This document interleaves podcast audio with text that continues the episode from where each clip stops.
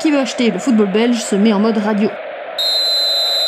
L'interview actu. Ben, bonjour Théo de Fourny, on l'a appris il y a quelques semaines, la faillite de votre club, Lokeren. Ben, comment avez-vous vécu la nouvelle? On était forcément déçus sportivement. Je pense qu'on avait les, les armes euh, pour se battre jusqu'à la dernière journée pour, pour se sauver. Après, il y avait des, quelques prémices qui, qui annonçaient, mais voilà, c'est c'est dommage, c'est triste parce que c'est un, un, grand club belge et ça nous met un petit peu dans un sentiment de compliqué.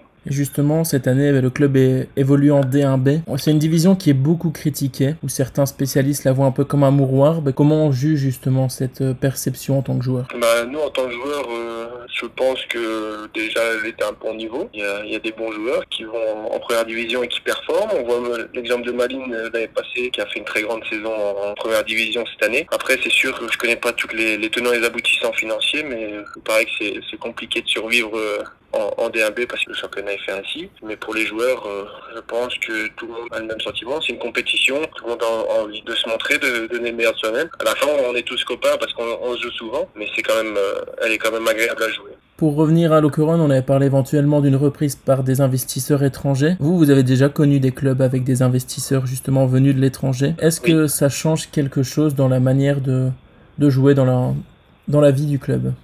Dépend comment c'est fait. Moi, dans, que j'ai connu, j'ai connu un, des investisseurs étrangers à Tupi, mais c'était géré par euh, par des Français. Donc c'était un président euh, de Corée, et après c'était géré par des, des Français. C'était une méthode normale. Avait pas de choses euh, extra, extraordinaires ou différentes. Après, je sais pas dans les autres clubs comment ça se passe, mais moi, de ce que j'ai connu, c'est ce que j'ai connu un petit peu partout dans ma carrière. Est-ce que vous, ça vous gêne que ce soit des investisseurs étrangers qui arrivent de plus en plus en Belgique ainsi?